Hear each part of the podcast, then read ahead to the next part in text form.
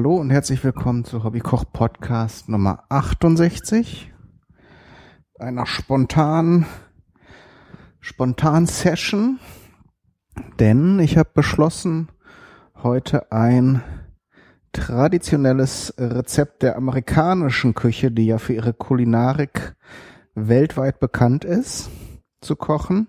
Und es ist, würde ich sagen, oder habe das glaube ich auch schon mal irgendwo gelesen, fast sowas wie Nationalgericht. Und nein, es geht nicht um den Hamburger.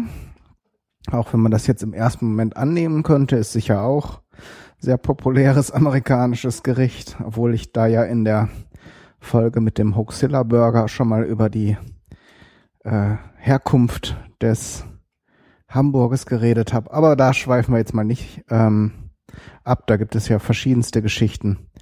Ähm, und zwar geht es um Mac and Cheese.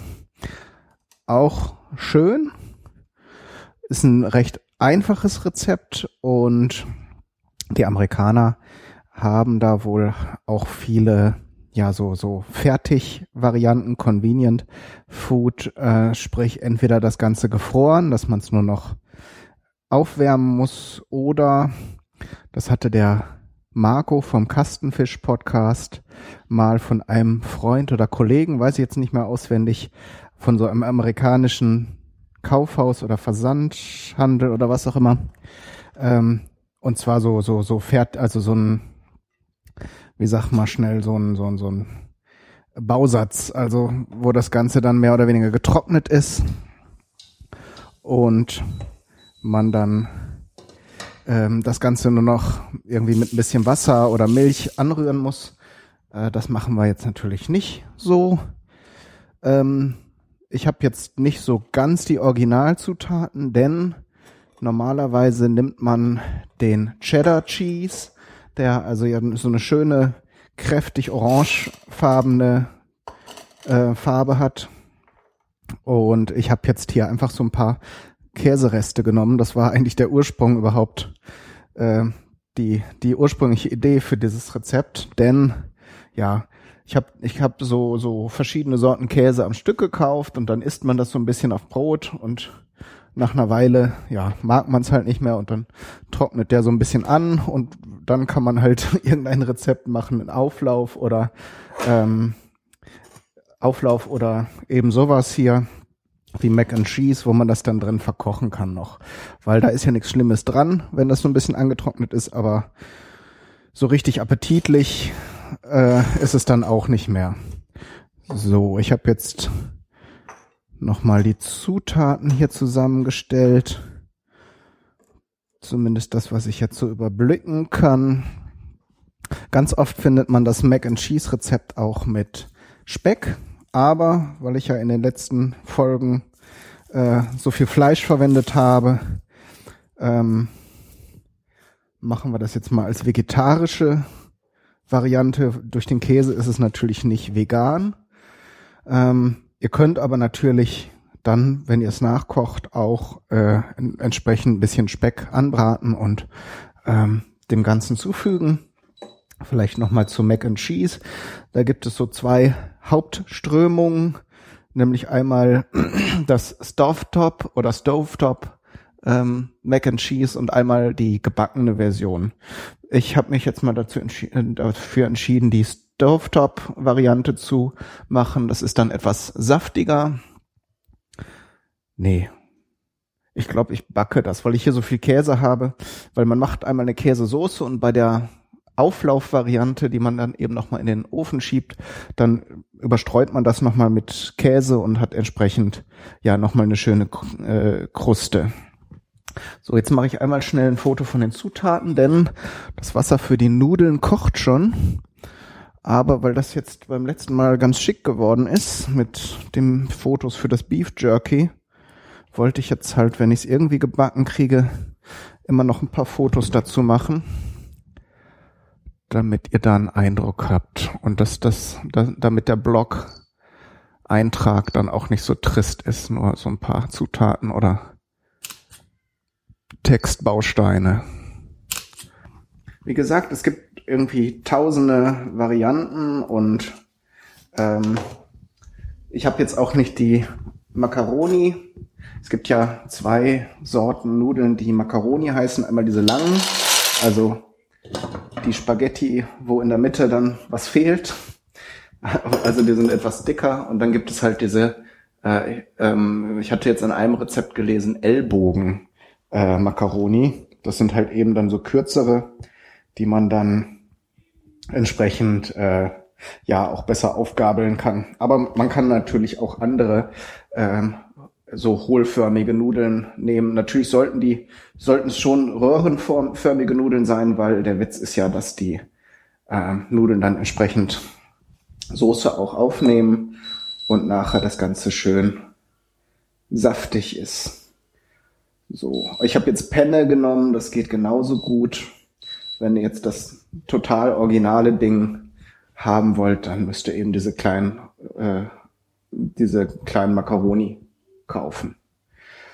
So, an die übrigen Zutaten sind überschaubar, bisschen Butter, bisschen Mehl, bisschen Milch, zwei Eier, davon brauchen wir die Dotter.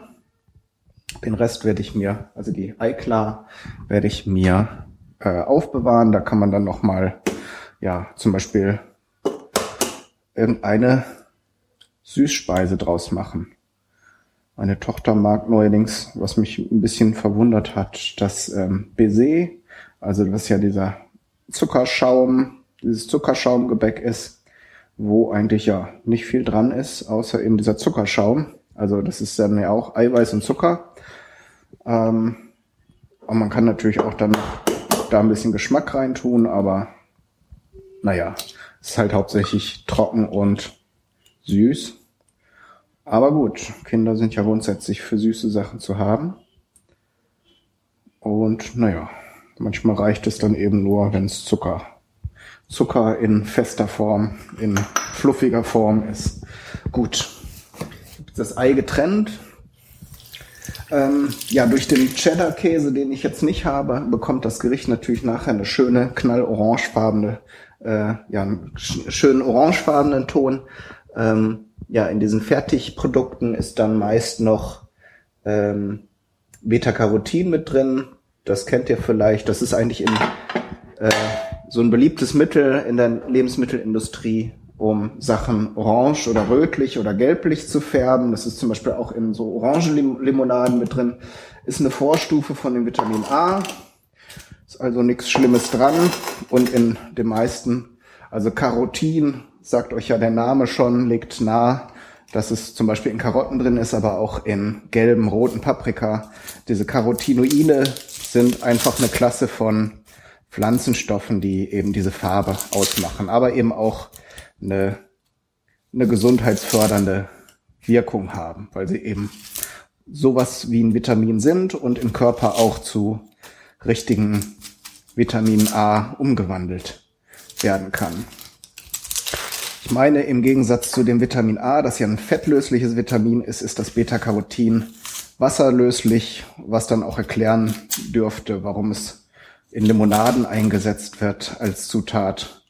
Weil wenn da jetzt so eine Phase mit gelber Farbe drauf schwimmen würde oben, das äh, wird's dann ja nicht so bringen.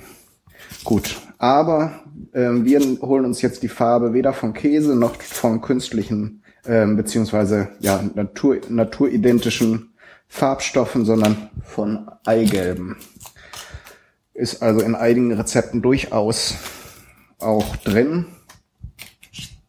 So, und Käse müsst ihr mal gucken, wenn ihr auch mal so ein Stück irgendwie Gouda oder irgendwas oder eben sogar Cheddar Cheese im Kühlschrank habt, ähm, dann könnt ihr den natürlich auch hernehmen, dann habt ihr das Original jetzt hier eine von diesen absurd großen äh, Fleischerzwiebeln. Weiß gar nicht, ob ich davon nachher das Ganze nehmen werde oder ob ich mir einen Teil in den Kühlschrank lege. Eigentlich mache ich das nicht so gern, weil der Geschmack sich ja doch verändert bei so einer geschälten Zwiebel. Ah, mal gucken. Eigentlich ist Zwiebel ja auch eine schöne Zutat. So. Auf jeden Fall fein würfeln. Ja, ich denke, wenn die dann so ein bisschen angebräunt ist, dann ist das ja auch alles halb so wild. Schmeckt ja auch. So. Ja, das Ganze ist schnell gemacht. Also selbst wenn man das nicht aus einer Tüte anrührt. Ähm, ich koche jetzt hier nebenbei, während ich schnibbel die Nudeln. Das dauert ja nur ein paar Minuten. Dann rühre ich gleich die Soße an. Dann könnte man es so schon servieren. Aber wie gesagt, habe ich jetzt, weil ich sehr viel Käse habe, spontan entschieden, dass ich es dann auch noch überbacke. Mir jetzt auch noch eine Auflaufform hingelegt. Und ich habe jetzt hier so einen beschichtete ähm, Schmor, beschichteten Schmortopf, wo ich die Nudeln drin koche und da kann ich nachher auch die Soße drin machen, so dass man da auch nicht viel Geschirr beziehungsweise ja so Kochgeschirr verwendet. Also alles, wenn, wenn es aus der Tüte machen würdet, bräuchtet ihr auch einen Topf. Von daher ist alles halb so wild. Gut, die Nudeln dürfen gleich fertig sein. Dann hole ich mir schon mal ein Sieb raus. Ich schätze mal, bis auf das Backen im, im Ofen können wir das Ganze heute mal in Echtzeit machen, ohne Pause. So, ja, die Nudeln brauchen noch ein bisschen. Ich mache jetzt selber mal den Deckel ab.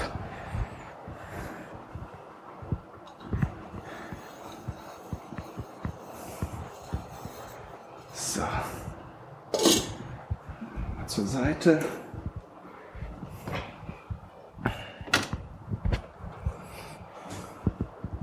Ja, ein bisschen, ein bisschen tricky wird nachher hauptsächlich die Eidotter einzurühren, ohne dass sie gleich stocken. Dafür darf das Ganze dann nicht zu heiß sein, die Soße. Aber ich denke, das kriege ich schon hin. Und nachher, wenn es gebacken wird, dürfte es wahrscheinlich eh dann abbinden. Mal sehen. So, die Nudeln müssen jetzt auch nicht hundertprozentig ähm, durchgekocht sein, weil die garen ja nachher dann bei, im Ofen auch nochmal und in der Soße. Und das ist vor allen Dingen ein guter Trick, eigentlich immer, wenn ihr Nudeln macht. Ähm, wenn ihr sie noch so eine, so eine Minute vor Schluss ähm, dann mit der Soße zusammenbringt, dann ziehen sich nämlich die Nudeln noch die Soße ein bisschen rein, also kochen in der Soße, garen zu Ende, sind dann also auf den Punkt richtig ähm, und haben natürlich dann auch noch einen guten Geschmack. Und äh, ja, das kann ja auf jeden Fall nicht schaden, also wenn die Nudeln dann gleich nach dem schmecken, wonach sie schmecken sollen. So, jetzt habe ich gleich in meinen, in meinen Schmortopf noch das Stückchen Butter reingetan und tue auch noch mal das ist so ein Esslöffel Mehl dazu. Das Ganze kennt ihr als Mehlschwitze oder im Grunde mache ich hier eine Becher Mehl, Becher Mehlsoße, nicht Becher Mehl, ja, das ist so ein Witz, ne? Ein Becher Mehl, zwei Becher Mehl. Ähm, so, das Mehl muss sich schön mit dem, mit der Butter, mit der geschmolzenen Butter verbinden so ein bisschen auf, aufwallen, aufschäumen. So. Dann schmeiße ich die Zwiebeln noch dazu. Die müssen nur ein bisschen glasig werden.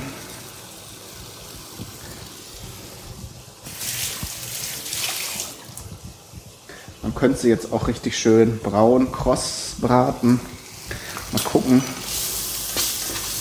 wie die sich jetzt hier mit der Mehlschwitze verhalten. So ein bisschen Farbe nehmen darf es eigentlich.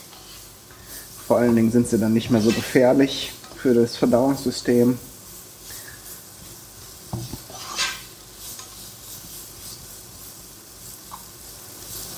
Ja, ich denke, ich werde die hier so ein bisschen anrösten.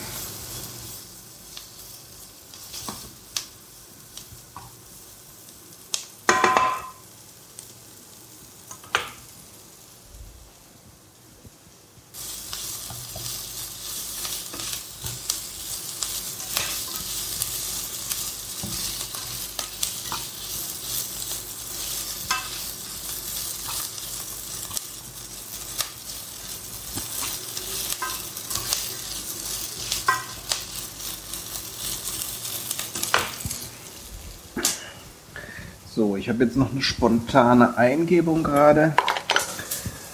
Und zwar werde ich gleich kurz bevor die Zwiebeln fertig sind, braun geröstet sind, noch einen halben Teelöffel von dem von dem gerösteten, von dem geräucherten Paprikapulver. Das wie so ein spanisches, kriegt man hier aber mittlerweile auch ganz gut. So einen halben gestrichenen Teelöffel, weil dieses Paprika-Raucharoma, denke ich, wird da ganz gut reinpassen. Und vor allen Dingen gibt es dann nochmal eine schöne Farbe. Also zwei positive Aspekte. Das ist natürlich dann nicht original, aber gerade so einfache Rezepte wie Mac and Cheese laden natürlich auch dazu ein, dass man sie ein bisschen variiert, weil sonst ist es halt einfach Nudeln mit Käsesoße. Da kann man also ruhigen Gewissens auch nochmal ein Gewürz oder eine Geschmackskomponente dazugeben, ohne das Ganze äh, zu zerstören. Zumal ich ja jetzt mit den anderen Nudeln und dem anderen Käse sowieso nicht das hundertprozentige Original mache. So, jetzt haben wir das Paprikapulver drin. Lasse ich jetzt auch noch mal ein bisschen mit dem Öl und den Zwiebeln sich verbinden. So, und dann gieße ich das Ganze mit Milch auf. Hier habe ich so eine, was mag das sein, 0,2. So, kann aber noch mal ein bisschen Wasser dazu. So, denn das Ganze wird ja jetzt mit dem Mehl zusammen auch andicken. Ah ja, das Paprikapulver hat natürlich jetzt schön für eine orangene Farbe gesorgt, also wird sich das Ganze optisch nachher ganz gut machen, denke ich. Das lassen wir jetzt einmal aufkochen. Gut, jetzt bindet das so ein bisschen an. Jetzt drehen wir es klein, also wirklich auf die kleinste Stufe, bis sich das so ein bisschen gesetzt hat. Denn wenn wir jetzt in so eine richtig brodelnd heiße Geschichte den Käse reinschmeißen würden, dann wäre der ziemlich schnell im Eimer. So, und von meiner, von meinem Käse, das dürften jetzt 300 bis 400 Gramm sein. Nehme ich jetzt die Hälfte in die Soße, rühre das da ein, bis es sich mit dem, mit der Soße verbunden hat.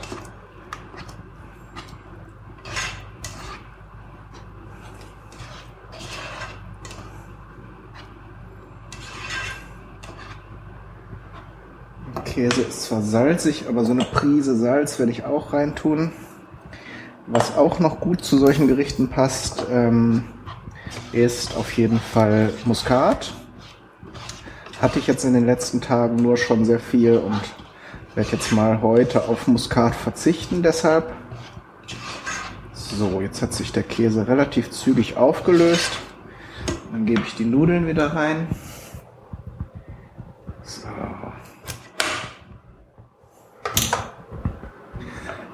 Und entsprechend wird das hier schön eingerührt in die Soße.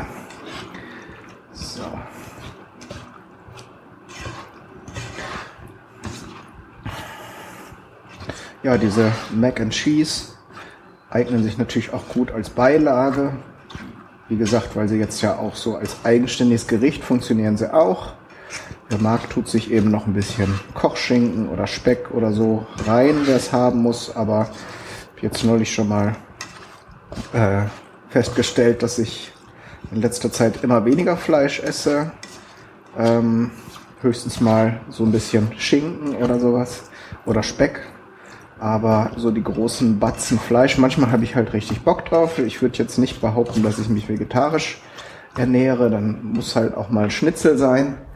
Aber das ist längst nicht mehr so, dass ich jeden Tag unbedingt Fleisch esse. So, jetzt mache ich den Herd ganz aus und rühre hier meine Eigelbe ein.